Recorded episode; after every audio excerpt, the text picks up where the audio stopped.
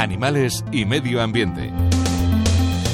Desde que me hice cargo del zoo y le abrí al público en, 1977, al no existir en Cantabria un centro oficial de recogida de animales heridos, animales silvestres, eh, me han ido trayendo infinidad de animales, de lo más variados y variopintos, desde crías de corzo que han cogido mal cogidas en el campo, eh, búhos que se caen, aves con alas rotas, eh, puestas de serpientes, eh, lagartos recién nacidos, erizos que han perdido a su madre, tejones que han atropellado a la madre, pequeños, bueno, de todo, me han traído de todo.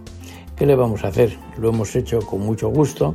Ahora ya desde hace unos años existe un centro de recuperación oficial en Cantabria y, y así todo nos siguen trayendo animales a nosotros porque el centro de recuperación no debe de estar las 24 horas del día con gente de guardia y a las 9 de la noche o las ocho y media me ocurre mucho que llama a alguien y dice que ha encontrado en el jardín de su casa un pollito, un búho pequeño, un erizo chiquitín y que si me lo pueden dejar aquí, como yo vivo en el zoo, les digo que me lo traigan al aparcamiento, me llamen por teléfono, yo salgo de mi casa, le cojo y le instalo provisionalmente.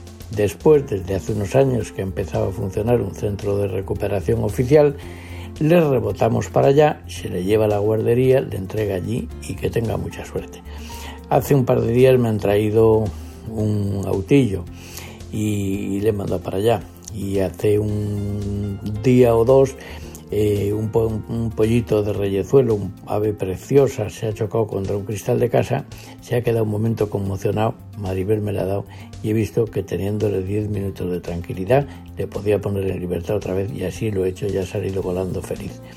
Hay muchas veces que la buena intención eh, hace que el animal sufra mucho más de la cuenta, incluso muera.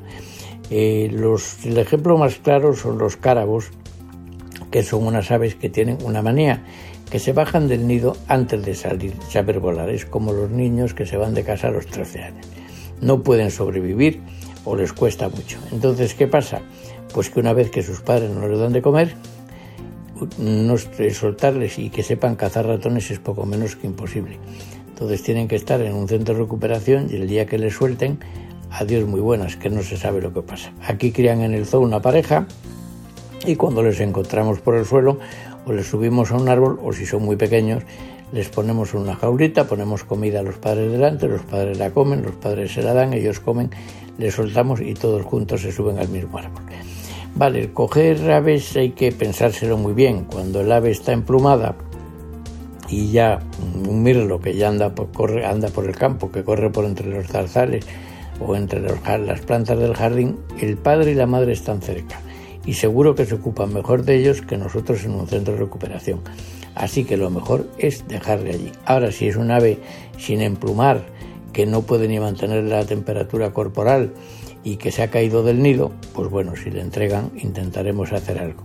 Hay otro animal que ha sufrido mucho y que son los corzos. La madre corza y los ciervos cuando paren no están todo el día al lado de su cría, sino que la dejan escondidita, a la vista pero escondida basándose en su camuflaje. Pero cuando la gente va por el campo, de repente ve un corcito hecho una bola a la orilla del camino, quieto, y dice, anda, mira, este se ha perdido. Miran, no está su madre, su madre está a 300 metros mirando y viendo cómo la llevan a su hijo, que ella sabe dónde está y sabe cómo cuidarle. Lo mejor es dejar en el campo todo lo que se pueda y en caso de duda, déjele en el campo no le traiga aquí al Zoo de Santillana. Y si no, llévele por lo menos al centro de recuperación, que aquí tenemos bastante trabajo. José Ignacio Pardo de Santillana, presidente de la Fundación Zoo de Santillana para Radio 5.